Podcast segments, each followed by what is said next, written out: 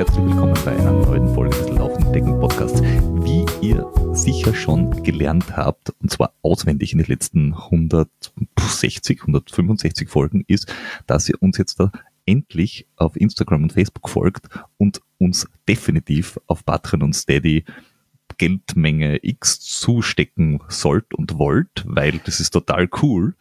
Ähm, und wir dafür meistens den Flow bei uns haben. Also wir sind in dem Fall ich, so königliches Plural. Ähm, aber manchmal haben wir dafür auch ganz tolle Gäste bei uns. Eigentlich relativ häufig, weil wir haben immer nur tolle Gäste. In dem Fall, also heute, ist es die Ida Sophie Hegemann. Grüß dich. Ja, hallo, vielen Dank für die Einladung. Danke fürs Kommen. Du bist eine ich würde jetzt mal sagen, eine der, der neuen Riege der aufstrebenden Trail-Stars.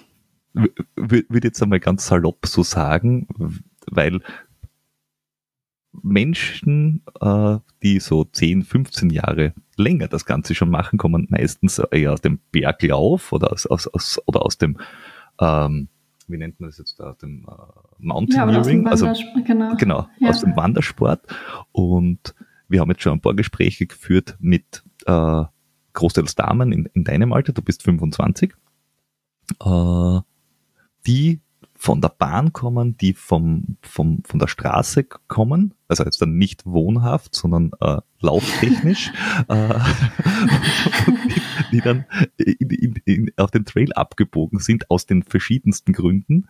Ähm, bei dir war es, soweit ich das mitbekommen habe, einfach ein, äh, ich mache mich auf der Straße beim Laufen einfach immer wieder kaputt und dann gehen wir halt lieber in die Berge. Ja, genau, so in etwa. Na, es war echt eine Verletzung und danach mehr oder weniger ein glücklicher Zufall, der mich zum Trailrunning gebracht hat. Ja. Genau. Und du bist jetzt das seit 2017, wenn ich richtig informiert bin, äh, genau. am Trail unterwegs, was jetzt ja auch schon ein, ein paar Jahre ist. Und du bist nicht nur äh, Zaungast und anwesend zum Landschaft, Landschaft anschauen, sondern du versuchst das Ganze auch ein, ein bisschen kompetitiv äh, anzulegen. Also wirklich, das, es ist nicht nur Hobby, sondern Nein, du, genau. du versuchst ich auch meine Erfolg Leidenschaft momentan zum Beruf gemacht, ganz genau. Ja. So, so, liebe Kinder, und bevor ihr jetzt glaubt, toll, toll, wir kündigen direkt mal in der Schule, sie hat auch was gelernt. Sie ist auch auf die Uni gegangen und hat, hat den Bachelor fertig und macht jetzt bald den Master. Genau. Also nicht, nicht gleich alles anzünden. Ähm, ja, und du bist 2018, waren dann schon die ersten Erfolge, glaube ich. Du bist, glaube ich, nach ein, zwei Rennen, die du, also du warst auf der, um, um die, um ganz von vorne anzufangen, du hast früher, früher äh, Tennis und Ballett gemacht Genau. Dann äh, und Hobbysportarten aller Art, inklusive Fußball. Und alle Ganz haben dann genau. gesagt, es wäre aber vielleicht am schlausten, wenn du einfach nur laufst und nicht irgendwie Bälle mitträgst. ja. Na, ich habe immer die sehr, sehr großen Schritte gemacht. Ich war bekannt dafür, ewig ausdauernd über den Platz zu rennen, egal ob beim Tennis oder beim Fußball und dafür nicht so die sprintfähigste zu sein. Und äh, ich will jetzt nicht, nicht ähm, mich zu klein machen, aber ich glaube, das große Balltalent hatte ich nicht wirklich. Da haben meine Eltern lange an mich geglaubt, aber ich glaube, ich wäre, ich wäre am Ende nicht zu den US Open gekommen. Also der Umstieg auf den Laufsport war, glaube ich, eine gute Entscheidung. Mhm. Ähm, nein, ich bin mehr oder weniger auch da schon durch Zufall zum Laufsport gekommen. Mein Sportlehrer hat mich damals im Gymnasium entdeckt oder er war ähm, ein Fan von 800 Meter und 3 Kilometer Läufen im Sportunterricht und ich war meistens schneller als die Jungs und dann hat er irgendwann gesagt, komm, lauf am Wochenende mal bei den 5 Kilometer Straßen-Landesmeisterschaften. Ich glaube, das waren damals die von Hessen oder Thüringen, was nicht so weit von uns weg war in Duderstadt. Und da habe ich gewonnen und dann ging das eigentlich ganz schnell und nach drei, vier, fünf Straßenläufen war ich in der deutschen Bestenliste damals, ich glaube, es war U14 oder so. Mhm. Ähm, ich glaube, zweite oder dritte. Und dann kamen die ersten Kadereinladungen und dann bin ich ähm, 2012 aufs Sportinternat nach Hannover am Olympiastützpunkt gewechselt und habe auf der Straße Distanzen, ja, manchmal musste ich auch 800 laufen, aber hauptsächlich von 3000 Metern bis 5000 Metern gemacht. 10 hm, Kilometer Straße bin ich gelaufen und als dann vom Alter her der Wechsel auf Halbmarathon und Marathon möglich gewesen wäre, hatte ich echt viel Verletzungspech. Okay, im Sinne Verletzungs- und Krankheitspech. Äh, Verletzungspech jetzt äh, durch die, die, die, immer gleiche Belastung, äh, weil, weil die, also Sta Straßenlauf ja. oder Bahnlauf ist ja für, für, den, für den Korpus recht brutal, weil du ja wirklich immer, immer, immer wieder denselben Schritt mhm. setzt. Und wenn du, ich kann es mir jetzt nur so erklären, äh, als, als, als, medizinischer Profi natürlich, äh, wenn du da um einen Millimeter quasi falsch aufsteigst und du machst es halt dann 150.000 Mal, dass mhm. auch dieser kleine Fehlschritt quasi ein, ein Problem darstellen kann. Ja, äh, total. Also ja. ich hatte Überlastungen, also Stressfrakturen, dann hatte ich pfeifisches Drüsenfieber, was mich auch eine ganze Saison aus dem Wettkampfgeschehen genommen hat.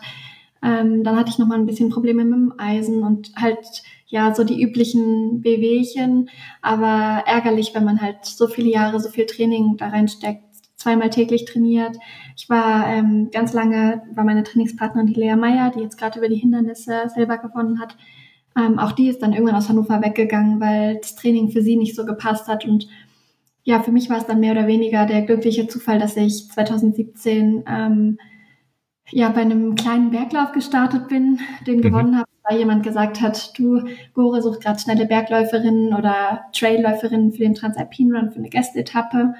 Und da bin ich dann damals hingekommen und die, mit der ich eigentlich laufen sollte, war eine Hamburgerin, die hat sich auch verletzt. Mhm eine Triathletin und dann hat der, der Philipp ah, Reiter gesagt, ja, wusste ich's doch. Tri Triathlon macht euch nur krank, Leute. Fangt gar nicht an. Geht's nicht schwimmen? Ja, die hat sich beim Freiwasserschwimmen irgendwie verletzt. Das war wirklich so. Was, ja, was für mich dann ähm, in dem Sinne Glück war, weil dann bin ich eben mit dem Philipp gelaufen und der hat danach gesagt, du solltest dir überlegen, auf Trailrunning umzusteigen, hat mir von seinen ganzen Rennen erzählt und ich war hell begeistert. Und mein erstes richtiges Trailrennen war dann 2018 der Zugspitzmarathon. Wobei und mit dem Philipp Reiter hast du ja da wirklich quasi den den äh, äh, Brandredner und, und ähm, Marketing über Mann, wenn es ums Trailrunning geht, äh, gleich äh, dir rausgefischt und, und, und äh, an der Hand gehabt, weil der er, er begeistert, er ist schnell, er macht gute Fotos und er ist eigentlich eh überall. Also ich, ich bin mir gar nicht sicher, wie der das organisiert kriegt, wo er überall ist. Ja, ich glaube, das Geheimrezept liegt in wenig Schlaf. äh, nein, das ist ja auf jeden Fall und auch menschlich. Also klar, er hat mich da an dem Tag äh, nicht auf Marketingseite, glaube ich, zum Trailrunning überredet, sondern mir einfach von seiner Begeisterung berichtet und mhm. von seinen Rennen berichtet. Und ich hatte einfach einen Riesenspaß und es war ein äh, toller Tag, der mir lange in Erinnerung geblieben ist, weshalb ich immer noch zum Transalpin zurückkehre. Und ähm, ja, so war dann eigentlich, ich habe dann überlegt, ehrlich gesagt, also ich habe im Winter 2017 dann mit meinen Trainern in Hannover gesprochen, überlegt, soll ich das machen? Ich hatte nicht mehr so richtig Lust, nochmal Straßenbahn voll anzugreifen, weil ich echt über drei Jahre so Spielverletzungs- und Krankheitspech hatte, mhm. dass ich ein bisschen ja, die Motivation verloren habe, auf der Bahn Runden zu drehen. Ähm, und dann hat da mein damaliger Trainer in Hannover gesagt, du versuchst doch einfach, du hast ja nichts zu verlieren. Und dann habe ich damals noch in Hannover trainiert. Mir ist ehrlich gesagt entgegengekommen, dass der Zugspitz dann 2018, der hatte glaube ich nur 1800 Höhenmeter oder so, okay. war recht gut laufbar. Ja. Ähm, sonst hätte ich den wahrscheinlich auch nicht gewonnen. Also hätte der viele Höhenmeter gehabt oder einen starken Downhill dann. Aber das relativ flache im Vergleich zu anderen Trailrennen ist mir da entgegengekommen. Und nachdem ich den gewonnen habe, ging es eigentlich total schnell. Dann wurde ich zu internationalen Rennen eingeladen, dann bin ich die World Series gelaufen. Aber bei die ist ja ganz, die, die ist ja eigentlich ganz anders wie jetzt da. Also du, du bist jetzt ja. also relativ schnell drüber, drüber gegangen von, ich ja. bin in Hannover, was jetzt dafür die, wie soll ich sagen, für die bergige Landschaft. 30 genau. Kilometer Dauerlauf, das kann ich sagen. Die bergige Landschaft und die schroffen äh, Gebirgshänge total, total bekannt ist. Äh, von ja. hier zum Zugspitz, der ja wirklich schon ein bisschen ins Alpine reingeht. ähm, und, und dann die World Series, da hast du ja dann nochmal ganz andere äh, ja, Rennen dabei. Ähm, da war das nächste Rennen, glaube ich, Dolomiti Sky Race, dann kam Ceresinal und na, also Ich habe, ähm, aber ich glaube, daher kommt es auch, dass ich mich international recht realistisch einordnen kann. Also man muss ja ehrlich sagen, wir deutschen, österreichischen und ja, vor allem die deutschen und österreichischen Athleten, ähm, wenn wir dann in der World Series laufen, ist oft die Enttäuschung groß, dass man nicht gleich gewinnt. Aber es ist einfach so, dass die Franzosen, die Italiener, die laufen ein Wahnsinnstempo, die sind technisch so gut, die ja, nehmen mir im Downhill das Doppelte an Zeit ab oder vor allem zu dem Zeitpunkt. Ja. Und sie sind und viele. Deswegen, ja, genau, deswegen war das für mich eigentlich ein idealer Einstieg so, weil mhm. mh, ja, also ich erlebe es immer wieder, dass Leute so ihr erstes internationales Rennen haben und vorher mir erzählen, sie wünschen sich das Podium und ich denke mir, pff, das wird hammerhart. Mhm. Ähm, da habe ich eigentlich mit der kalten Dusche ganz gut was mitbekommen, so für den äh, weiteren Verlauf. Aber du hast schon recht, also ich habe damals dann noch in Hannover trainiert, habe in dem Jahr dann, glaube ich, noch beim Bruce Glockner ähm, den dritten gemacht und beim... Welche Distanz war das da? Die 30, die 35. Okay. Genau. Und da habe ich schon gemerkt, dass der Downhill, ähm, wenn man das nicht trainiert, zu technisch ist. Also ich habe lange geführt und wurde im Downhill von fünf, sechs Mädels überholt und habe mir mhm. dann auf den letzten flachen Kilometern nochmal welche geholt. Damals hat, glaube ich, Marcella gewonnen, äh, Vasinova. Ja. Aber da habe ich schon gemerkt, okay, man muss mehr in den Bergen trainieren. Ähm, dann bin ich mit dem Run 2 beim Transalpin sozusagen zurückgekehrt, ein Jahr später, dahin, wo ich äh, angefangen habe mit Trailrunning und konnte den auch gewinnen. Aber es war auch ein relativ laufbarer Kurs, muss man sagen. Es war ähnlich wie dieses Jahr von Garmisch und Nassereit, glaube ich, die Etappen. Mhm. Der Run 2 ist ebenfalls ein, ein Zweierlauf, oder? Genau. Weil, genau. weil, weil der Transalpin, für, für alle, die es jetzt da nicht ganz wissen, es ist ein, ein Etappenrennen im Endeffekt. Die längste Etappe sind, glaube ich, 50, die kürzeste sind unter 20, wenn ich mich nicht täusche, dieser Ruhetag. Ähm, genau. Und du musst immer mit deinem Partner, mit deiner Partnerin in ja, in, in, in ich, ich sage mal, in, in Riechreichweite sein. Genau. Ähm, also man darf höchstens zwei Minuten Abstand dazwischen bekommen, aber man läuft idealerweise alles zusammen. Ich glaube, dieses Jahr mhm. war die längste Etappe 55 Kilometer, aber in der Regel sind so die Distanzen zwischen 30, 40, 50 Kilometer pro Tag und es sind meistens sieben oder acht Etappen. Genau, und du bist eingestiegen quasi mit einer Gästetappe, dann die, den Run 2, was zwei Etappen sind, genau, glaube ich. Die ersten beiden, genau. Ja, und, und der lange sind dann eben die sieben oder acht, die du Ganz ab, genau. ab, ab dann. Ist das eigentlich dein, äh, wie soll man sagen, ich, also vom, vom Flo Krasl haben wir ja gehört, der UTMB ist quasi sein, sein Lebenslauf, zu dem er immer wieder zurückkehrt. Ist es bei dir der Transalpin? Ja, bisher kann man das auf jeden Fall so sagen. Also gerade, ich meine, es ist jetzt drei Tage her, dass ich ihn das dritte Mal in Folge gewonnen habe und ich habe alle Etappen, seit ich dort angefangen habe zu laufen, immer gewonnen. Ähm, also beim Run 2 damals, dann beim ersten Transalpin alle acht Etappen, beim zweiten mit der Elian alle sieben Etappen, da wurde verkürzt auf sieben mhm. wegen Corona. Und jetzt dieses Mal auch alle acht mit dem Sebastian. Ich würde schon sagen, das ist äh, ein Stück, kann man das so bezeichnen. Es ist für mich auf jeden Fall so das emotionalste, physisch und psychisch forderndste Rennen, weil es eben ein Etappenrennen ist, so ein bisschen die Tour de France beim Laufen. Und man hat so das Wahnsinnserlebnis in dieser ganzen Rennbubble. Alle kommen jeden Tag zum Start. Es gibt Leadershirts. Also mhm. es ist auf jeden Fall ein Rennen, was ich jedem ans Herz legen würde, mal mitzulaufen. Ja, wir, wir, haben mit dem, mit dem Tom Wagner und mit dem Flo Grasl geredet über den Eiger 250. Ja, ähm, das habe ich auch verfolgt. Und äh, die haben gesagt, also ein Etappenrennen kann noch mal mehr herausfordernd sein, weil die beiden sind auch 250 Kilometer miteinander gelaufen und mussten auch quasi im Team laufen. Ähm, aber du musst dich quasi nur einmal aufeinander abstimmen und das dann halt durchhalten. Beim Transalpin hast du das Problem, du musst quasi wirklich dasselbe Ziel verfolgen, weil sonst ja. kommt es halt nach dem Rennen am Abend quasi, wenn man darüber nachdenkt, ja, wie gehen wir es morgen an, wie geht's dir? Also das ist, das ist nochmal anders. Mhm. weil du ja nicht ein Rennen Total. hast im Endeffekt, sondern acht Rennen hast und du musst halt immer und harmonieren. Jeden Tag geht es einem anders. Also man kann genau. mal morgens aufstehen und fühlt sich erkältet oder man spürt abends auf einmal Knieschmerzen, weil man halt angehalten hat in dem Sinne, also weil es halt einen Finish für den mhm. Tag gab. Das da haben Sie auf jeden Fall recht. Aber ich habe noch nie 250 Kilometer am Stück gemacht, also kann ich jetzt nicht behaupten, dass irgendwas anstrengender oder besser ist als das andere. Aber Sie haben auf jeden Fall recht, dass das nochmal eine Herausforderung ist, weil abends, ja, wenn du dann im Bett liegst, dann weißt, puh, jetzt kommen noch sechs Renntage oder noch sieben oder ja, das ist schon nochmal mental zehrend, würde ich sagen. Kommt dir, kommt dir das entgegen? Also kommen ja. dir kürzere Rennen, die einfach jeden Tag hintereinander sind, entgegen, weil du eben aus dieser äh, quasi in dieser, in der, in der Bahn- und Straßengeschichte sozialisiert wurdest und jeden Tag Training hattest. Also schon von, von Kind auf quasi immer am nächsten Tag geht's weiter, am nächsten Tag geht's weiter, immer in die Ermüdung ja. hineintrainieren. Weil das, ich glaube, ja, das ist für also, viele schwierig. Na, Etappenrennen kommen mir total entgegen. Das habe ich bei den Four Trails 2019 ganz doll gespürt.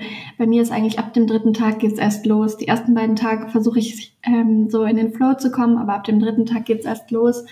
Ähm, ab da habe ich das Gefühl, angekommen zu sein im Rennen, habe richtig Spaß, kann werde viel schneller als vorher. Also ich weiß nicht, irgendwie meine Mama hat mal gesagt, vielleicht kommt es auch daher, früher bei Landes- und deutschen Meisterschaften musste ich immer zwei Tage vor meiner Hauptstrecke die kürzere Strecke laufen. Mhm. Darauf hat mein Trainer immer bestanden. Ich fand das damals immer total blöd. Aber ich glaube, das hat mir schon viel mitgegeben. Dieses drei Tage hintereinander an sein Limit gehen, auch Strecken, die man nicht mag, voll rennen können. Und mhm. Mm, ich glaube schon, dass das ein bisschen auch daher kommt. Und dann muss man auch sagen, bei Sportärztlichen, also bei mir ist es schon so, je länger die Belastung ist, desto ähm, weniger oder desto effizienter wird mein Körper. Also Puls geht runter, Geschwindigkeit geht hoch, Anstrengung geht runter. Deswegen mag ich die Ultrastrecken so, aber ich erhole mich auch richtig schnell. Also so ein Etappenrennen macht mir voll viel Spaß und es liegt mir, muss man auch sagen, ja. Mhm. Äh, und du hast ja, also du hast ja, wie gesagt, Ballett gemacht und Ballett ist ja, wie ich gelernt habe, es ist, es ist, es ist nicht so wie in Hollywood-Filmen, sondern es ist eigentlich ganz anders und man muss äh, sehr viel Körperbeherrschung haben und sehr schmerztolerant sein. Mhm. Äh, und ich durfte in den letzten Monaten auch lernen, dass offenbar die besten Einstiegssportarten für Laufen sind Ballett, Thai-Boxen und Klettern weil warum auch nicht? das ist alles total naheliegend, aber was alle drei Dinge, glaube ich, gemeinsam haben, ist hohen Fokus haben und hohe mhm. Schmerztoleranz und das viel stimmt. Ausdauer. Und, und das stimmt. Das ist ja, genau fürs Trailrunning offenbar ein super Grundstock. Ja, und durch die lange Grundausbildung bin ich immer noch sehr, sehr flexibel und dehnbar. Mein Physio würde sagen, manchmal zu flexibel. Es kann auch schaden, aber mhm. Na, also auf jeden Fall eine super Grundausbildung. Also da haben meine Eltern alles richtig gemacht. Auch mit den vielen Geschwistern. Ich habe den Wettkampf oder den Willen von Anfang an mitbekommen. Ähm, du hast, du hast also, äh, drei oder vier Geschwister? Na, viele. Fünf. Fünf. Viele. Ja. Genau, ich bin Eins, zwei, viele. Eins, zwei, viele. Ja. Ähm, naja, das heißt, du hast äh, quasi, äh, dein, dein, Körper arbeitet sehr ökonomisch und äh, du hast auch eine sehr hohe Schmerztoleranz, weil offenbar du hast früher schon viel, viele Verletzungen gehabt im Sinne von Schmerzfraktur mhm. oder sonst irgendwas. Und vorher hast du gesagt, Downhills sind jetzt dann nicht deine große Stärke. Mhm. Also du bist ja. nicht die, die Allerschnellste. Ich weiß nicht, ob sich das geändert hat mhm. über die Jahre.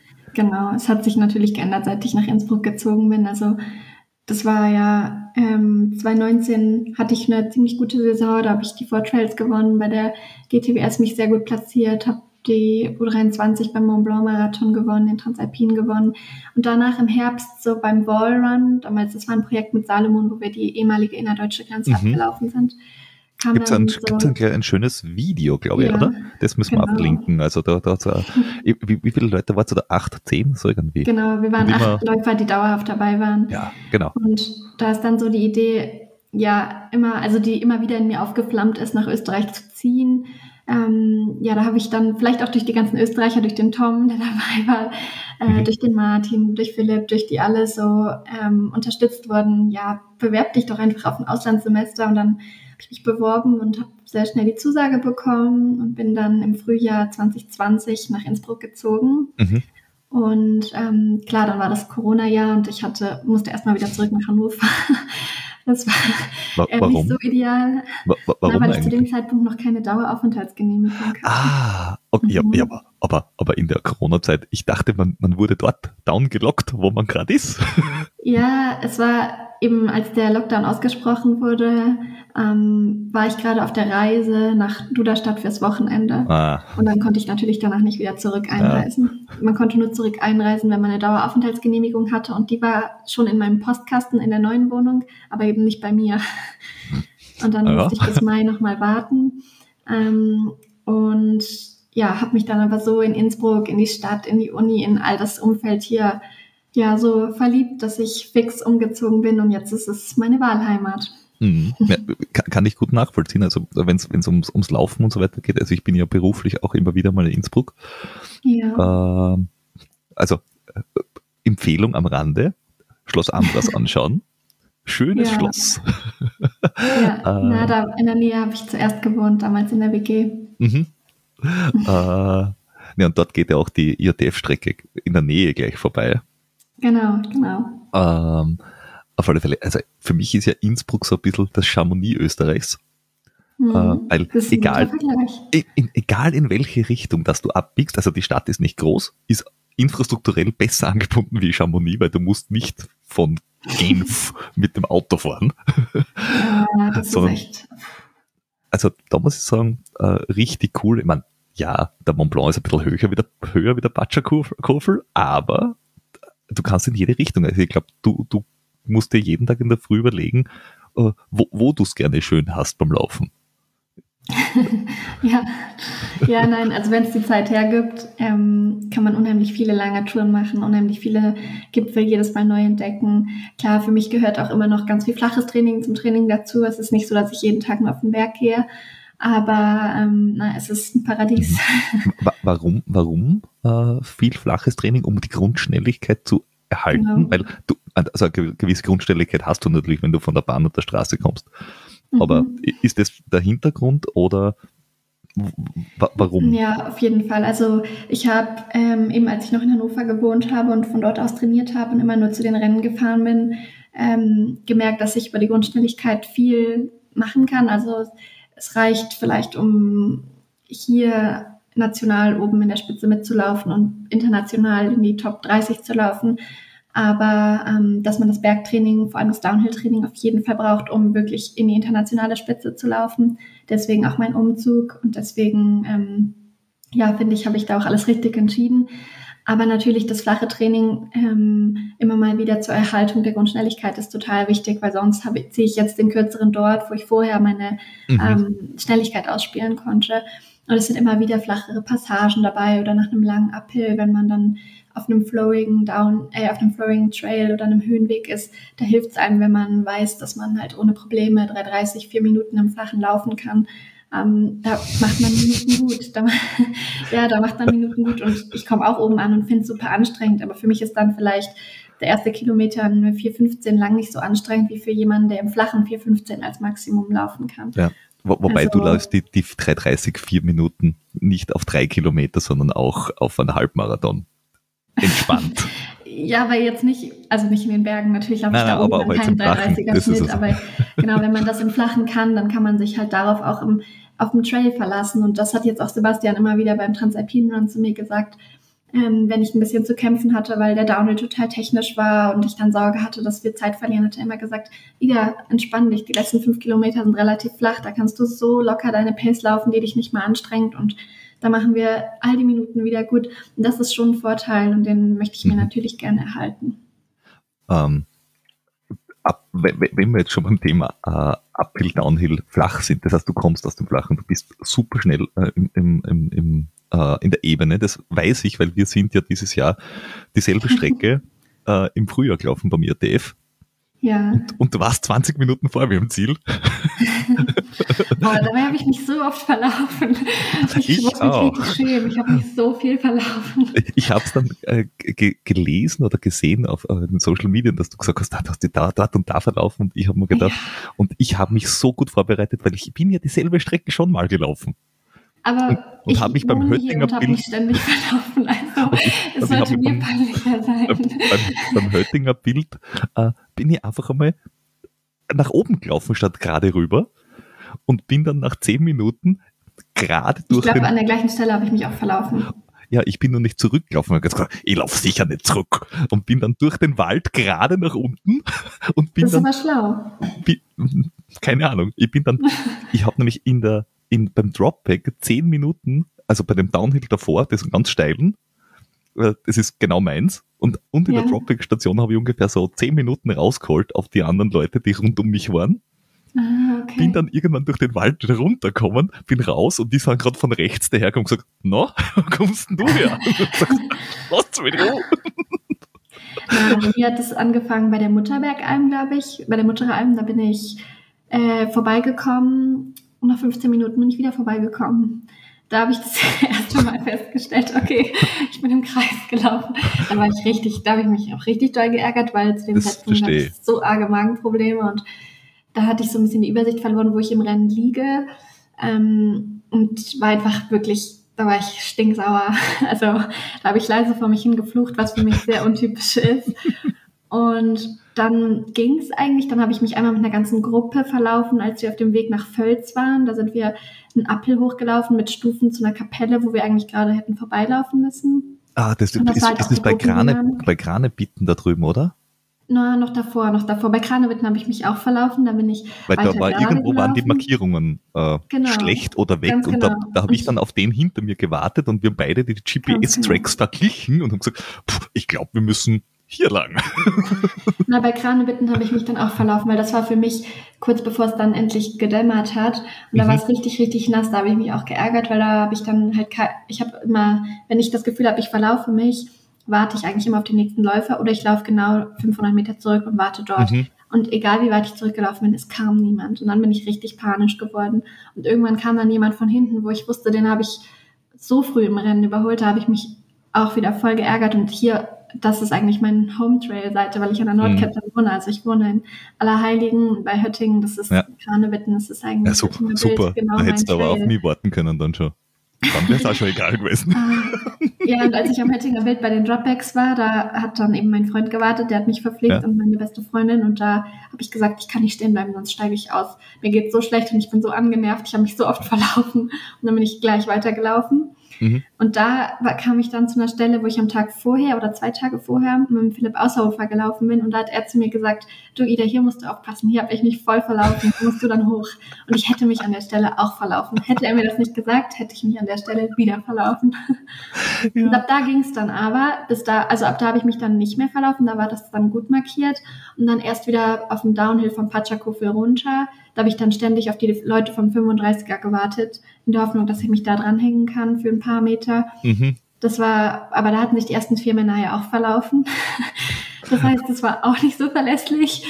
Ja, naja, also ich bin viele Kilometer extra gelaufen, da ist noch viel Luft nach oben, aber ansonsten habe ich sehr gut in Erinnerung meinen ersten Ultra und es ist natürlich was Besonderes in der Stadt, wo man wohnt, seinen ersten Ultra zu laufen oder halt ein Rennen zu gewinnen. Es war wirklich ähm, ja ein super Start in die Saison und ich glaube, das werde ich auch nicht vergessen. Ja, na, vor allem du, du bist ja auch in einer uh, unheimlich guten Zeit, trotz dem ganzen Verlaufen und Magenproblemen, bist du in zwölf ja. Stunden, ich glaube 30, so irgendwas, um den ja, Dreh ins Ziel genau. gekommen.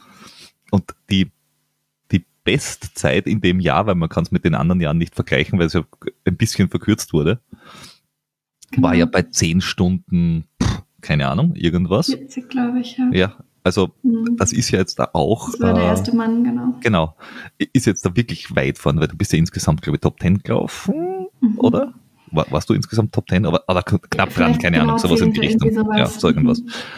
Ähm, hast du da eben zwischen zum Beispiel Höttinger Bild und äh, äh, dem Uphill Richtung Batschakofel, jetzt habe ich natürlich die Ortschaft vergessen, äh, da ist relativ lange, äh, geht es ja da, ich würde jetzt mal sagen, more or less eben dahin. Das ist genau mhm. genau das, wo du wahrscheinlich richtig äh, aufdrehen kannst, ja, oder? da bin ich eine schöne 410er bis 430er Pace gelaufen. Und da, ja. das, ähm, ja, hat mir gelegen, weil zu dem Zeitpunkt, da hatten wir dann so 60, 70 Kilometer in den Beinen, irgendwie sowas war es. Mhm. Klar, da habe ich dann das erste Mal gemerkt, dass ich bis 50 Kilometer arge Magenprobleme hatte und nichts drin behalten habe, deswegen nichts essen konnte. Da hat es mir wirklich in die Karten gespielt, dass es flach war, weil das war für mich im Energiesparmodus einfach gerade laufen und versuchen, endlich irgendwas aufzunehmen ähm, Kopf ausschalten und dann irgendwen ranhängen. Und dann habe ich mich immer versucht, am nächsten Mann zu orientieren, um mich eben nicht zu verlaufen, weil es waren ja auch ein paar 80er eben da auf der Höhe. Mhm. Und dann bin ich immer so von Mann zu Mann gelaufen. Und da hat mich auch jemand angesprochen, ich glaube, es war ein Franzose, der hat gesagt, You are a Roadrunner, I see it. und dann hat, kam er im Ziel auch nochmal und meinte, dass es halt also aus Spaß, aber er meinte, dass es unfair war, der ganze Streckenteil für ihn. Als Bergläufer war es schrecklich und er konnte mir ansehen, dass ich es richtig geliebt habe. ja. wie, wie, wie, tust du dir dann äh, auf, dem auf so einem Streckenabschnitt wieder nach, jetzt da äh, hinauf äh, Richtung Batschakofel? Also wenn es wirklich doch durchaus steil wird. Ja. Ist das dann deins? Also, ähm, die Strecke war die einzige Phase, die ich vorher abgelaufen bin, von hinten bei der, in der Nähe von der Autobahnbrücke, wo man da so mhm. drunter durchgelaufen ist, bis zum Patschakofel, bis zur, nein, nicht bis zum Patschakofel, bis ja nicht ganz bis zur Höhe, aber ähm, schon so die ersten sieben, acht Kilometer davon bin ich abgelaufen. Und da war ich diesmal auch komplett allein. Ich habe weit und breit niemanden gesehen. Da war ich froh, dass ich die Strecke abgelaufen war, weil dann war ich mir zumindest sicher, ich bin trotzdem nicht falsch. Mhm. ähm, und dann der letzte Appel war ja, wir wurden ja wegen den Baumfällerarbeiten ein bisschen alternativ da hochgeleitet. Mhm. Das war ja super steil. Das hat mir schon getaugt. Aber man muss auch sagen, ich hatte ein bisschen den Vorteil, da hatte ich die ganze Zeit die Live-Kamera hinter mir. Okay. Und das wusste ich natürlich. Und dann, das hat mich schon ein bisschen gepusht. Also ich wusste, okay, ich muss einen großen Vorsprung haben, wenn die jetzt sich an mich dran heften. Und ähm, ich wusste, dass oben beim Pachakofel eben wieder Johannes und Katharina warten. Mhm. Das hat mich auch nochmal, ähm, ja, voll unterstützt. Und eigentlich bin ich da echt gut hochgekommen. Und da dann aber die ersten Kilometer Downhill, die haben wehgetan. Da habe ich richtig rumgejault. Da habe ich gesagt, boah, so eine Kacke, nie wieder laufe ich so lange, ich kann nicht mehr runterlaufen. Weil da habe ich schon gespürt, dass ich noch nie so viel Downhill-Meter am Stück gelaufen bin. Hm. Die waren deutlich schwerer als der Apfel und das Flache. Also da habe ich ja, da habe ich die ganze Zeit gedacht, boah, es ist wirklich schrecklich. Obwohl ich wusste, es ist nicht mehr weit.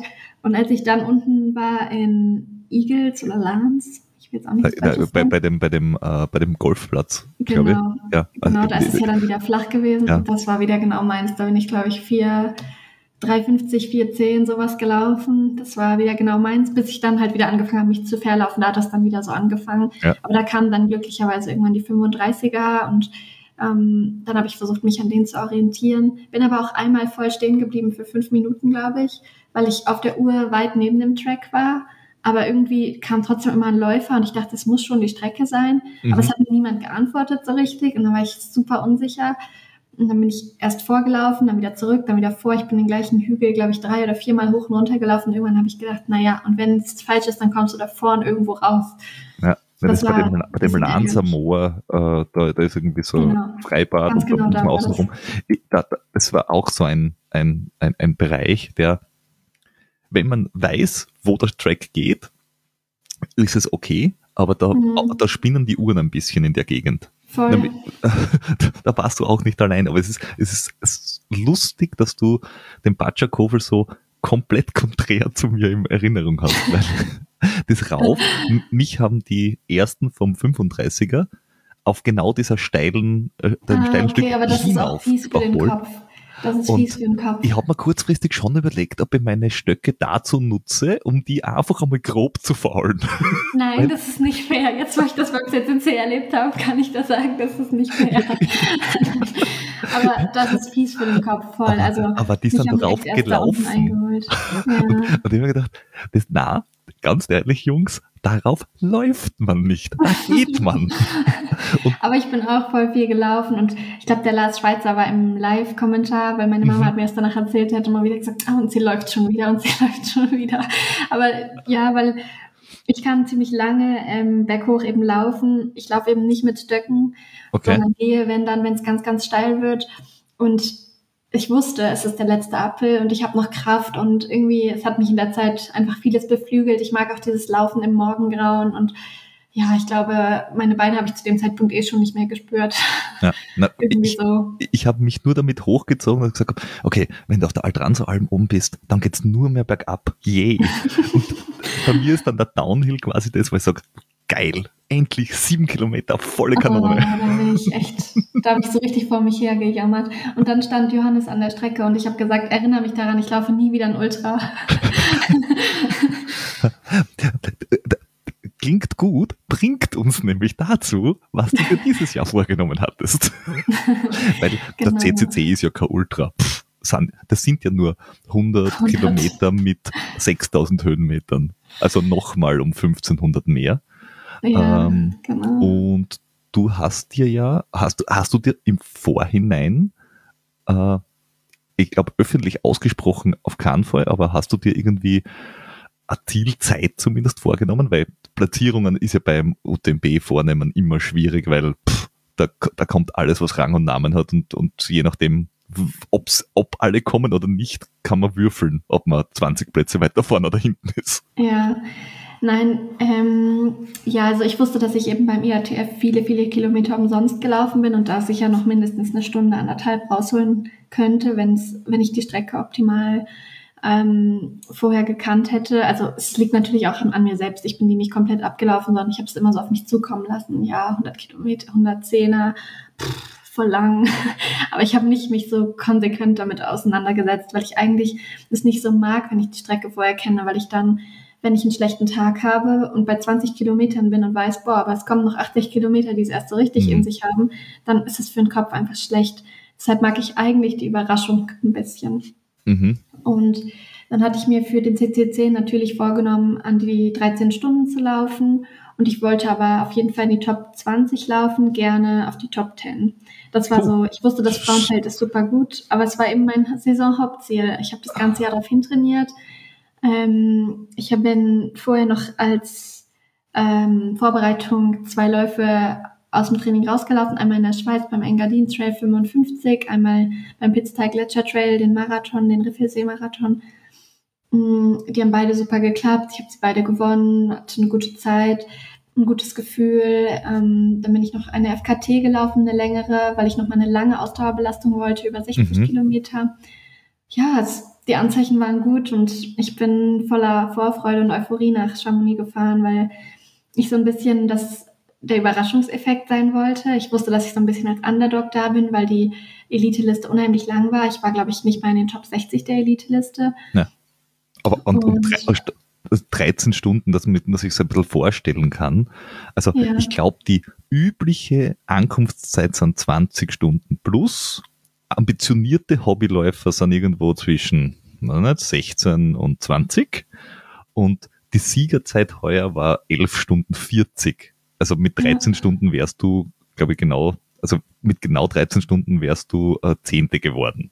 Ja, genau. Also das ist, das ist jetzt da schon mal eine Ansage. Ja, na, also ähm, ich wusste eigentlich, dass 13 Stunden realistisch sind. Natürlich hätte ich mir gewünscht, dass dann im Rennen noch mehr nach vorne geht, aber egal wie das Rennen sich ja für mich verläuft, wusste ich, dass 13 Stunden eigentlich realistisch sind. Ich glaube, die Siegerzeit aus dem letzten Jahr war auch irgendwie sowas wie 12,50. Mhm. Daran war das natürlich angeknüpft. Ähm, ich glaube, dieses Jahr gab es kurzfristig wegen der Murenabgängen an zwei, drei Stellen nochmal eine Änderung. Also man muss schon sagen, dass die Strecke, glaube ich, im Gegensatz zum letzten Mal etwas kürzer oder etwas ah. weniger Höhenmeter hatte. Okay. Genau, das hat man, ja, das hat sich so bei der Elite rumgesprochen. Dann fühle dann, fühl ich mich jetzt nicht mehr so schlecht mit meiner Zeit vom letzten Jahr. Nein, nein, nein, ich glaube, die Strecke im letzten Jahr war ein bisschen, ich weiß nicht, ob es die Höhenmeter oder die Kilometer war, es war irgendwas, was ein bisschen höher war. Sie haben uns an zwei Stellen auf jeden Fall umgeleitet. Mhm. Ähm, und ja, es lief eigentlich auch super. Also ich habe mich auf den ersten ja. ähm, vor dem ersten Uphill auf den flacheren Kilometern immer wieder zurückgenommen, weil ich dachte, boah, nicht so schnell starten, fühlt sich super, aber nicht so schnell starten. Und im Uphill ähm, mich richtig gut gefühlt, da habe ich auch, glaube drei Mädels überholt, laufend, die mit Stöcken gegangen sind. Da habe ich noch gedacht, boah, die sehen aber schon fertig aus. Und oben, als wir durchgezählt wurden, war so sieben, acht, neun von der Frau mit der Zeitmessung. Da habe ich noch gedacht, boah, in den Top Ten. Und ich fühle mich ultra gut. Die Beine sind so locker. Mein Plan war eigentlich eher zur zweiten Hälfte die Top Ten anzugreifen, mhm. weil mein Plan eben war, ab Champelac dann ja die Schuhe zu wechseln und ähm, zu geben, was geht. Aber mhm. ja, soweit ist es dann nicht gekommen, sondern ja. so bei 23 Kilometern etwa, als der Regen eingesetzt hat und die meisten angehalten haben, um ihre Jacken zu holen, bin ich an Läufer vor mir rangelaufen in den Windschatten, weil es war ein kleiner Uphill mhm. und es ist auf einmal voll windig geworden. Zumindest habe ich es so in Erinnerung bin ich ein bisschen unter ihm weggeduckt und volle Kanne seine Stöcke ins Gesicht bekommen.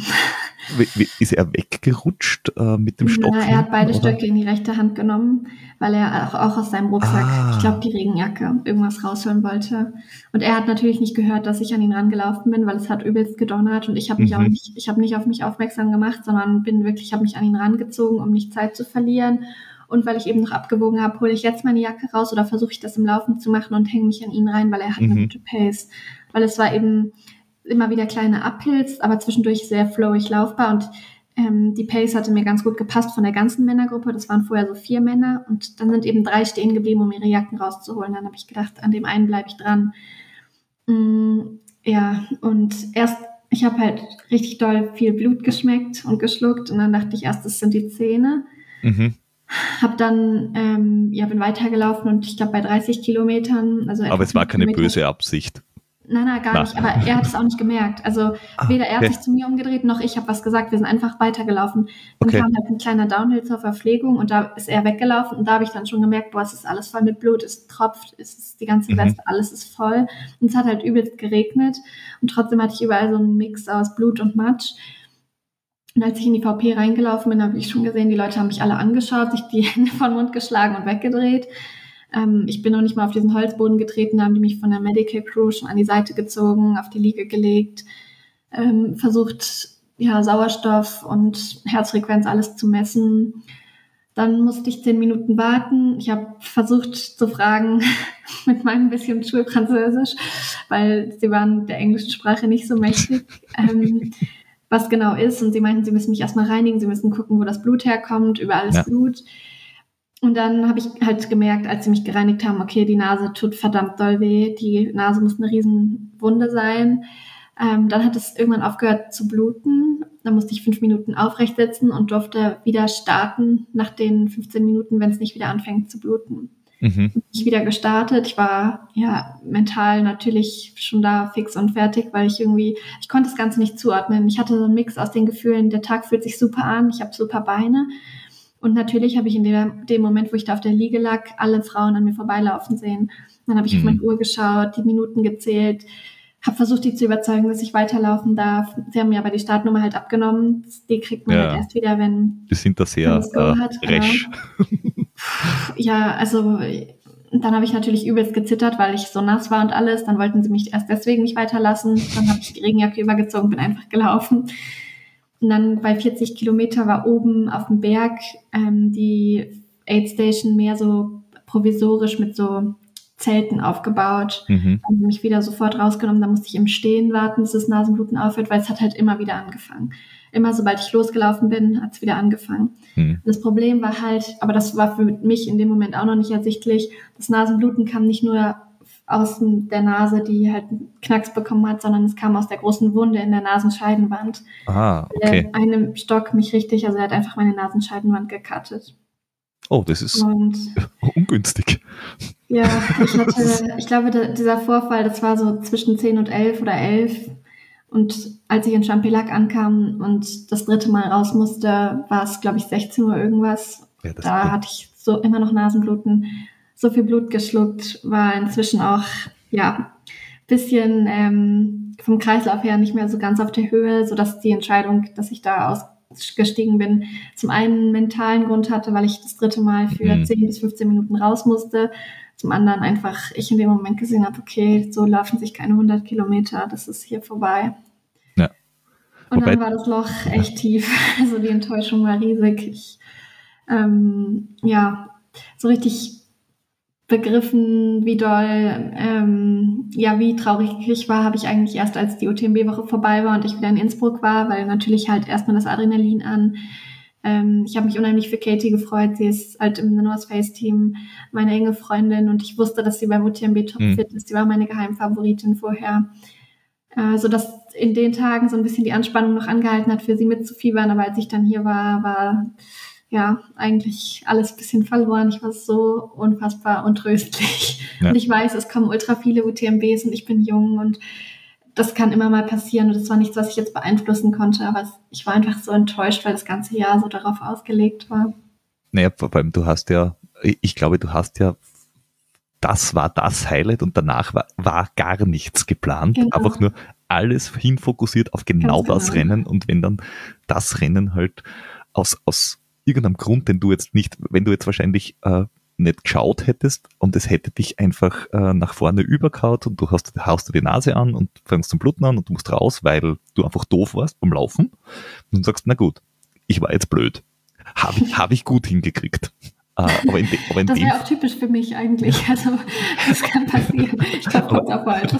Aber in dem Fall kannst du ja nichts dafür und denkst dir, okay, eigentlich alles top gelaufen und dann passiert irgendwas. Das ist so, wie wenn du vom Blitz getroffen wirst, wirst du halt vom Stock getroffen.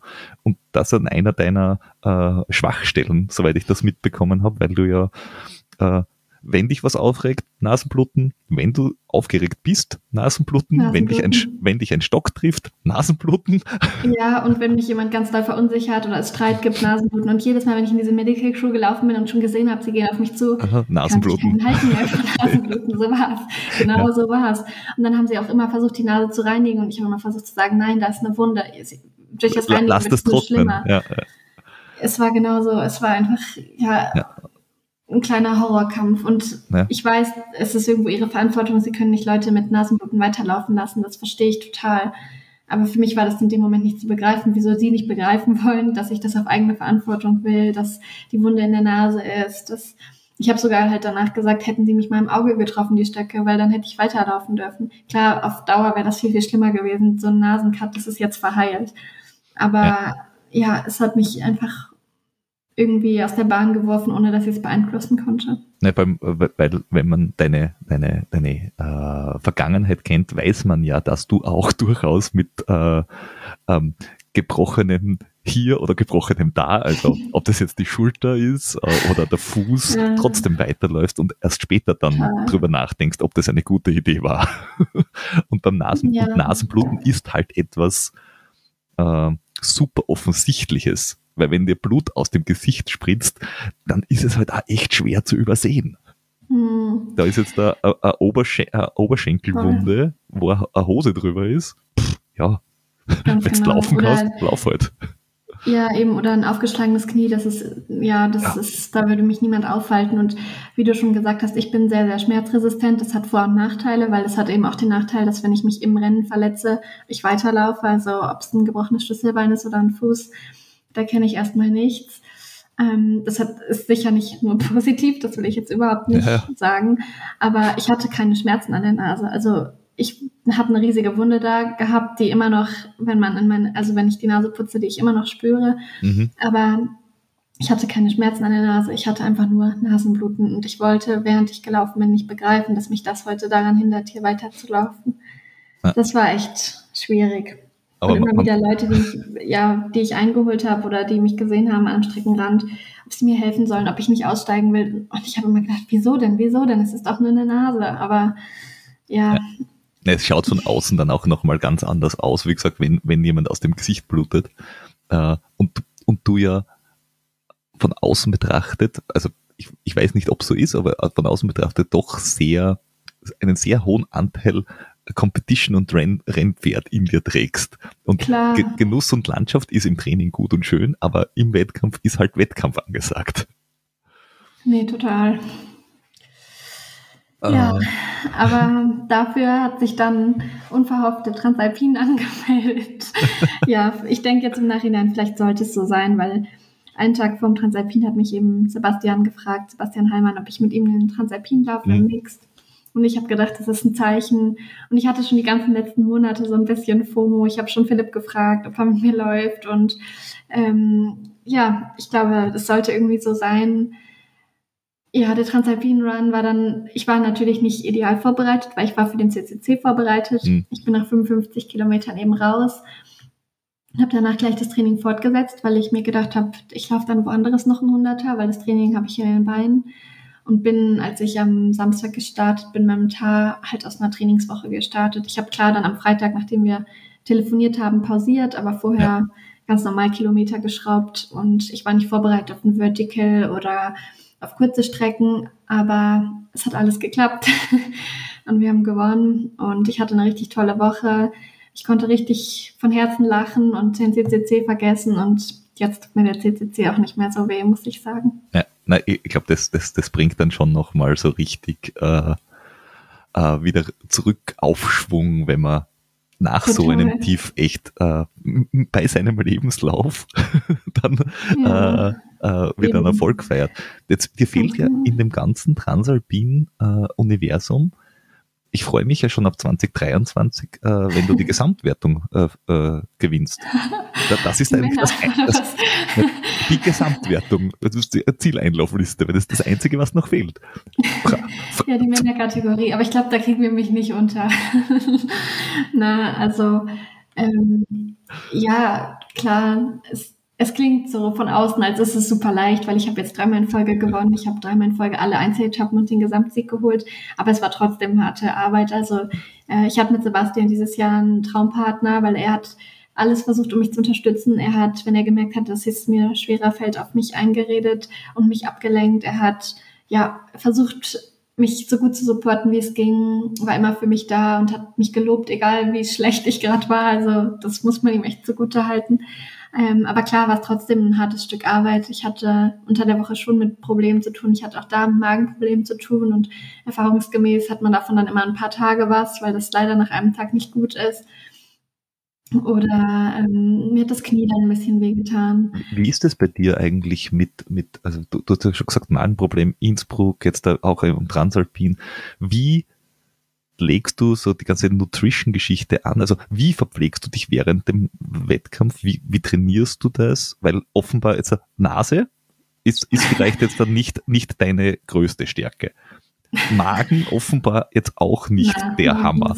Ähm, nee. wie, also wenn, wie gehst du mit diesen, mit diesen Dingen um? Also bei der Nase kannst du jetzt nicht viel machen, das ist schon klar, aber beim Magen, ja, na also eben durch den Hintergrund eigentlich Bahn- und Straßenlauf ist es, glaube ich, so, ich habe nie bei Rennen was gegessen. Klar, ich war fünf, mhm. zehn, 15 Minuten unterwegs und dann war es vorbei. Und ich habe drei Stunden vorher das letzte Mal was gegessen und danach ging es dann erst Pasta essen oder Pizza essen oder ja. es war nie ein Thema Rennverpflegung. Und ich muss sagen, ich habe auch all meine Marathons vorher beim Trailbereich, egal ob es in der Golden Trail World Series ist, ob es beim Zugspitz war, ich habe nie was gegessen bin wunderbar dort durchgekommen, vier, fünf Stunden ohne Essen.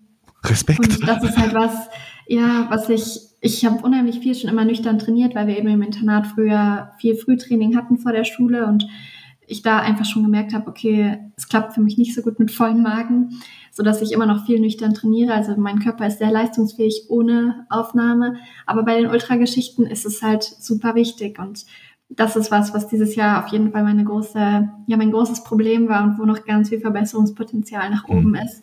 Ähm, vom IATF will ich gar nicht reden, weil ich habe während des ganzen IATFs ein Viertel Cliff Bar gegessen. Das ist alles. Das ist, das ist brutal. Aber ich muss sagen, ich wusste es vorher schon, weil ich kenne es aus dem Training. Ich kann kaum was aufnehmen. Deswegen war ich vorher hier bei Sportlabor in Innsbruck. Mhm. Ich weiß nicht, ob du die kennst. Ähm, wir haben mit dem Andreas Ratz gesprochen und der hat mich dann äh, sozusagen eingestellt. Er hat mir vorgerechnet, so und so viel Kohlenhydrate brauchst du. Das heißt, du machst in dein Getränk so und so viel Pulver und wenn du das trinkst, schaffst du es auch, wenn du nichts isst. Und das hat mich echt darüber gerettet, weil gerade als mein Magen so schlimm war, ich habe immer versucht, trotzdem was zu trinken. Und klar, das hat nicht so, ja, es hat nicht so perfekt gepasst, wie der Plan war, weil mit schlechten Magen kann man dann nicht literweise was trinken. Ja. Aber ich habe nicht nichts aufgenommen, sondern wenn ich dann was getrunken habe, habe ich auch Kohlenhydrate, Kalorien, alles aufnehmen können. Und so war es auch jetzt beim Transalpin. Also ich habe während der Etappen eigentlich nie was gegessen. Ich habe immer nur getrunken, aber ich habe immer ganz viel Sportlabor getrunken und da ja. weiß ich dann, okay, so kriege ich trotzdem die Nährstoffe, die ich brauche. So kann ich mich trotzdem befüllen ja. und muss mir nicht zu viel Gedanken um den Magen machen und das ist schon wichtig. Na, die, die, verlinken wir auch direkt gleich. ähm, aber, aber sprich, du machst es mit Flüssignahrung im Endeffekt. Also genau. Also du bist jetzt nicht der Gel-Junkie, so wie ich, der Na, sich... ich habe noch nie ein Gel im Lauf genommen, weil das oh. da ist bei mir Also ich, ich habe in Innsbruck 26 genommen. Wow, also das beeindruckt mich. Wirklich, ich habe nehme den Hut ab vor allen Leuten, die so viel Gel essen können. Weil das, das ist für mich viel beeindruckender als 100 Kilometer laufen. Das, ich kann das nicht, das kann mein Magen nicht. Ich weiß nicht, wieso. Ich hoffe, dass es jetzt da äh, äh, bald, also wir nehmen jetzt da Form äh, Julian Elbs auf, äh, ja. gut funktioniert, weil... Läufst du den 100er? Genau. Ah, okay, weil da, ich wäre eigentlich auch den 100er gelaufen. Das war eben der Plan B zum CCC. Aber man kann nachnennen. Nein, nein, ich bin nicht am Platz. Na, sie haben mich eingeladen dann, aber ähm, ja, mit dem Transalpin jetzt ist es unvernünftig. Ich muss oh. erstmal noch, na, ich muss vernünftig regenerieren, damit ich nicht mit einer Verletzung äh, in die Saisonpause starte. Also es ist noch nicht vom Tisch, dass ich noch ein Hunderter mache dieses Jahr, aber es wird nicht in Slowenien sein, weil das ist jetzt zu dicht dran. Ja. Ja. Ähm, aber es soll so wunderschön sein. Ich möchte unbedingt nächstes Jahr hin. Also mhm. du kriegst all meine Euphorie mit. Ja, ich, ich, ich werde berichten. Ja, da bin ich gespannt. Ich glaube, ihr lauft viel in der Nacht, weil der Start ist erst um 21 Uhr. Genau. Ähm, wobei, ich freue mich drauf, wenn mein Zeitplan aufgeht, dann ja. müß, müsste ich nach meinem. Zeitplan na um 11 Uhr, äh, also vor Mittagessen im Ziel sein. Ja.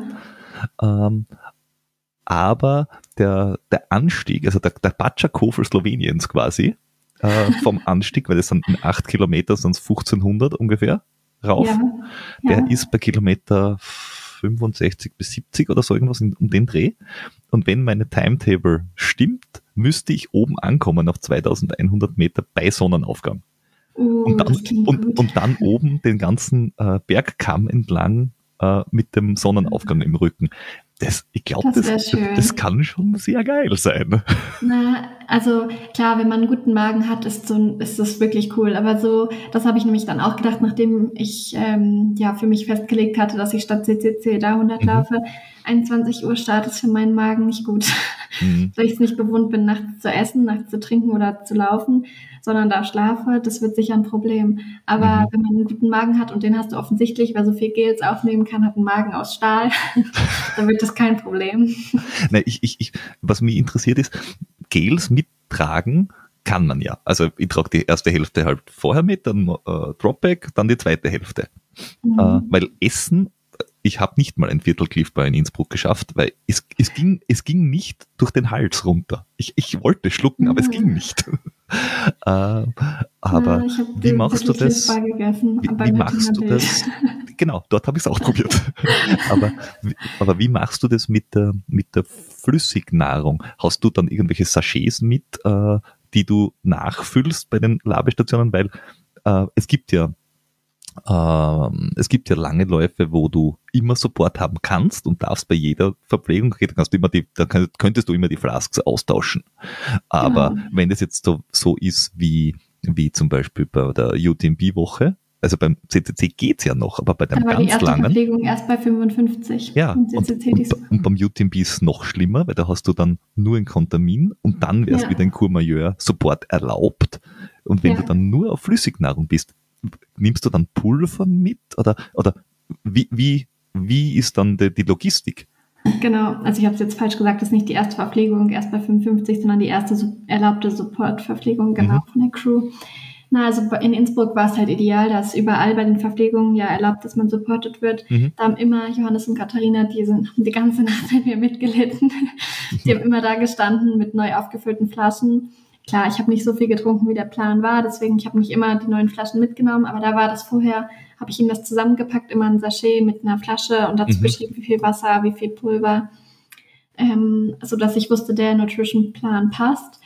Ähm, beim CCC war das schon schwieriger, wie du sagst, also da habe ich hatte ich für die ersten 55 Kilometer für die Verpflegungsstation hinten eine leere Flasche drin, ah, wo ich schon das mhm. Pulver reingemacht hatte. Ähm, ich glaube zwei, ja zwei hatte ich drin, die hatte ich einfach ausgetauscht. Ja. Habe ich dann halt auch nicht geschafft, weil ich immer bei den Medicals war und froh mhm. war, wenn sie mich haben gehen lassen. Ähm, aber so war da der Plan und so habe ich es auch beim Transalpin gemacht. Also ich habe immer die erste VP, da waren immer so drei VPs, die erste mhm. immer ausgelassen. Für die zweite und dritte hatte ich immer eine leere Flasche hinten drin, wo nur das Pulver schon drin war zum Auffüllen und damit ja. laufen. Ja. Und so habe ich das eigentlich immer. Und dann bei der letzten VP, da nehme ich immer nur noch Cola, weil da spüre ich dann nur noch drauf, dass der Zucker kickt. und so. den Rest gibt. Allen Zuhörer, merkt euch das. Die nächste, die auf Cola schwört, so wie wir. Wir haben nämlich jetzt dann bald eine Diskussion mit mehreren äh, Ernährungsphilosophien, äh, wo einer ganz strikt gegen Cola ist und der Rest dafür. Das wird großartig. Ja, da hatte ich auch lustige Gespräche mit Sebastian zu beim Transalpin. Er hat sich immer lustig gemacht, dass es so, so ungesund ist, aber wir haben also ich habe es so dringend gebraucht. Er hat sich immer darum gekümmert, weil die haben das ganz oft mit Wasser verdünnt, ah, dass es möglichst nicht mit Wasser verdünnt ist und Na, weil ich habe immer gesagt, bei der letzten VP, die Cola, die brauche ich einfach. Und wenn es für den Kopf ist, ich brauche das Gefühl, die gibt mir nochmal den letzten ja. Schwupps, den ich brauche. Ja. Und, und was, was hoffentlich irgendwann die Veranstalter lernen ist, lasst das Cola bitte ausrauchen. Also ja, die, Kohlensäure ja. ist das, was du überhaupt nicht brauchst. Total schlimm. Aber deswegen, also wenn mich der Johannes, mein Freund, verpflegt, der schüttelt die Kohlensäure immer überall raus, da weiß ich immer, okay, das klappt, das ist echt ideal, aber das, ja, das verstehe ich auch nicht, wieso, also ja, ja. wieso man das nicht lernt. Ja, aber ich, ich glaube, es ist, ja, wenn, ja. Wenn, wenn, wenn Läufer in der Verpflegung stehen, ich glaube, die, die würden es machen. Wenn, wenn dort Freiwillige stehen, die, die, also die äh, höchster und tiefster Respekt für jeden Freiwilligen bei Wurstwöchenlauf, ja, weil ohne, ohne die, die funktioniert gar nichts. Äh, genau. Äh, nur, die, die können sich nicht vorstellen, dass ein Cola ohne Kohlensäure überhaupt nur trinkbar ist. Aber es, es ist mit Kohlensäure, es ist nicht gut. Macht's das nicht.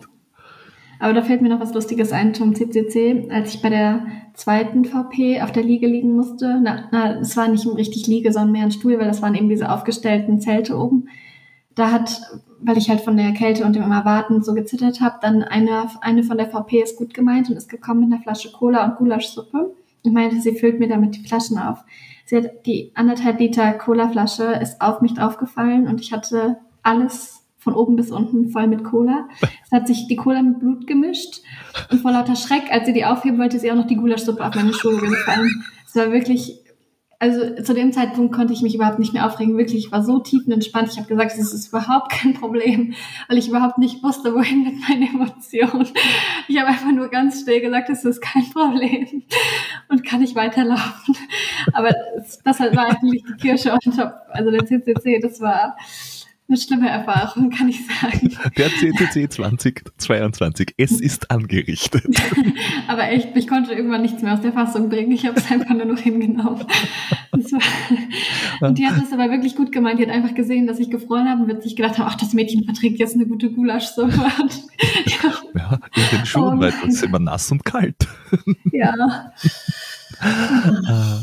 aber ja, sie meint es ähm. nur gut. ja, gut gemeint und gut gemacht. Ja, ja. Mhm.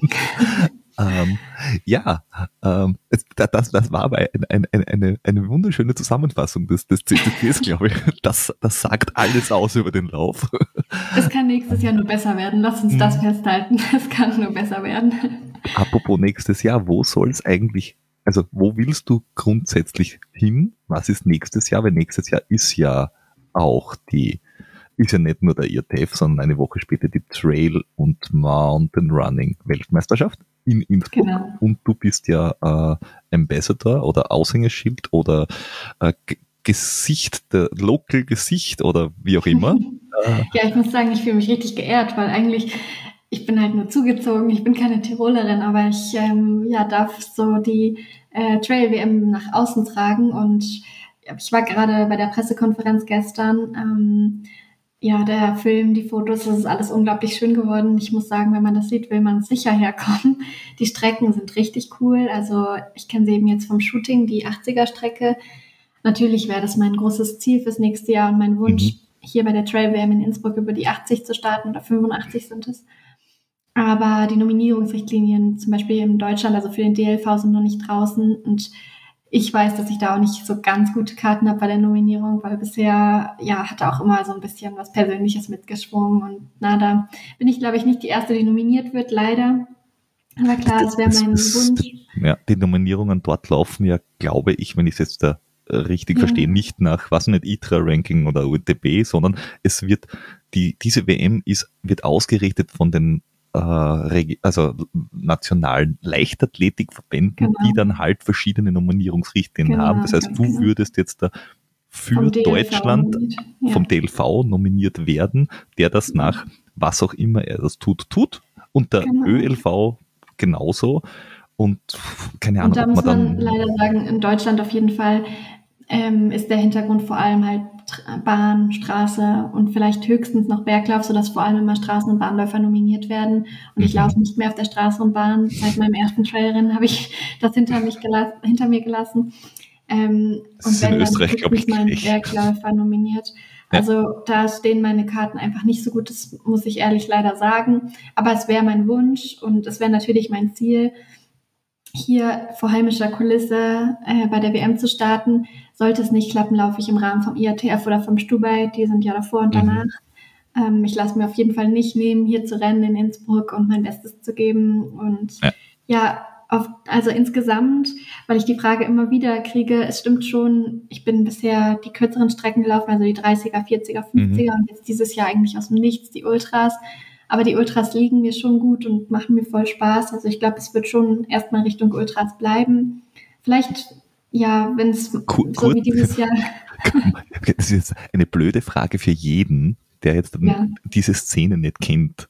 Äh, ja. Aber weil, weil wenn man sagt, cool, cool, äh, ja, bist du eher bei den kurzen Ultras unter Anführungszeichen oder bei den langen unterwegs? Weil normale, normale Menschen, die Halbmarathon laufen und du sagst, laufst einen kurzen Ultra, frag die trotzdem, ob du bescheuert bist. Äh, aber bist du eher bei den 60 oder bei den 170 unterwegs?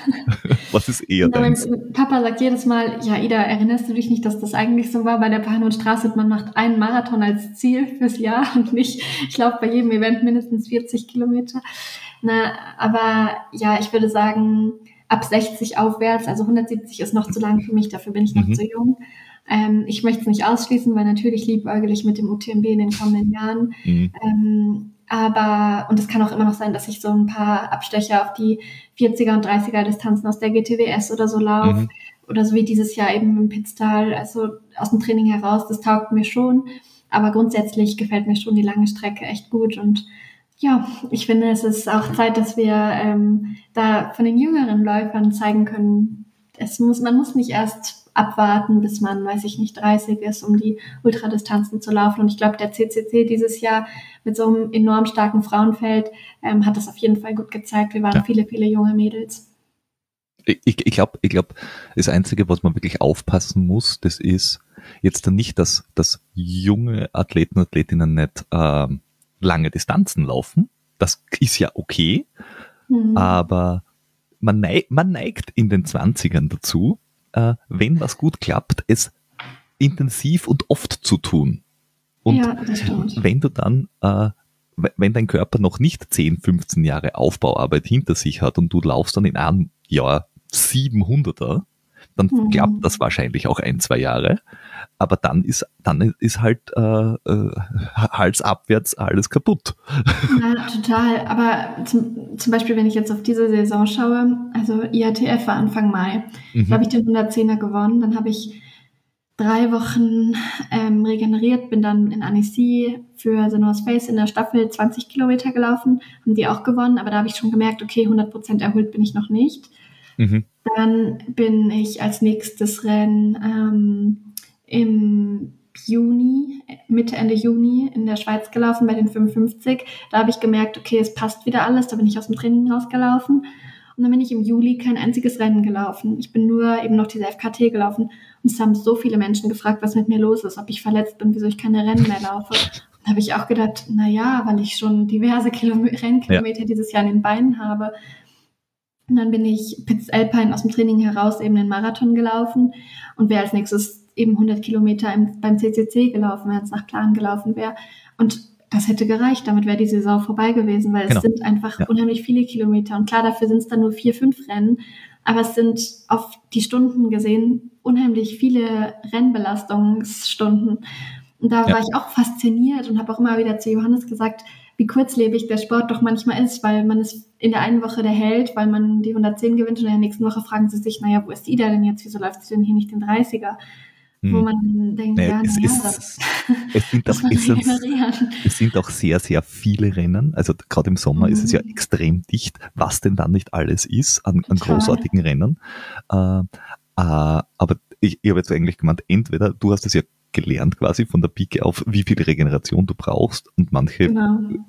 fallen da so rein. Ich glaube, da ist es dann super wichtig, dass du irgendjemand erfahrenen äh, Trainer, Trainerin, irgendwann an der Seite hast, der sagt, ja. Kinder, ja. mach im März was, mach im Juni was, mach einen entspannten im August von mir aus und dann hau rein im September oder keine Ahnung, also aufgeteilt und ja. versuch nicht in sechs Wochen 300er umzubringen. Ganz genau. Und klar, ich habe das auch eigentlich nur mit Schmerz gemerkt, also oder gelernt. Ich bin im Bahn- und Straßenlauf dann groß geworden und habe dann mit meinen Verletzungsjahren gemerkt, okay, so ist das, wenn man dann eine Stressfraktur hat, so ist das, wenn dann die Werte nicht mehr stimmen, wenn dann der Eisen nicht mehr stimmt, wenn man im Übertraining ist. Ähm, mhm. Und das wünsche ich niemandem, aber am Ende des Tages war das für mich das, wieso ich heute früh von meinem Körper Anzeichen erkenne, wieso ich genau sagen kann, wann ich erholt bin und wann ich wieder bereit bin zu rennen und wann nicht. Aber ja, das Bewusstsein ist auf jeden Fall wichtig und ja. da muss man gut auf sich aufpassen. Das, das ist ein, ein sehr schönes Schlusswort, glaube ich, dass man gut auf sich aufpassen muss und du hast das sehr früh gelernt, weswegen ich glaube, ja. dass wir dich noch ganz, ganz lang und ganz, ganz viel sehen werden. Das hoffe ich äh, doch. Und am besten ja. beim UTMB mal richtig gut. Oh ja. Das wäre mein Wunsch. Ganz bestimmt. Und bevor ich es vergesse, äh, wer jetzt da mehr über die Ida äh, hören will, ähm, du machst mit dem äh, Sascha vom Trade Running Podcast eine ganze Serie. Also ich glaube, es sind jetzt schon fünf Folgen. Äh, genau. Fünf oder sechs sogar. Ähm, mhm. Hört dort mal rein. Wir verlinken die natürlich auch. Äh, da habt ihr dann insgesamt so acht, neun Stunden Ida im Ohr. oh mein Gott, wer, wer, möchte sich das antun? Aber ja, Sascha hat ganz, ein bisschen die Saison verfolgt. Mhm. Genau. Ja, äh, und äh, ich hoffe, wir hören uns auch wieder mal, äh, beziehungsweise sehen uns vielleicht nächstes Jahr beim IATF. Ja, das wäre äh, schön. Beim IATF oder der Trail WM, eins von beiden, aber auf genau. jeden Fall hier. genau, also äh, ich, ich habe es mir fest äh, im Kalender schon eingetragen. Sehr gut und werde nach Innsbruck fahren. Alles klar. Und ganz, ganz viel Erfolg dir in Slowenien. Ich werde es verfolgen. Danke. Äh, ich, ich hoffe das Beste, auch wenn das Wetter jetzt sagt, es gibt zwei äh, nicht gute Tage diese Woche. Freitag und Samstag. Aber beim IATF war das Wetter auch nicht gut und es hat uns in die Karten gespielt. Das ist wohl wahr, das ist wohl wahr. Ich hoffe auf das. Genau. Ja gut, dann äh, herzlichen Dank dir und äh, bis demnächst. Ja, danke. danke. Ich habe zu danken. Ciao. Ciao.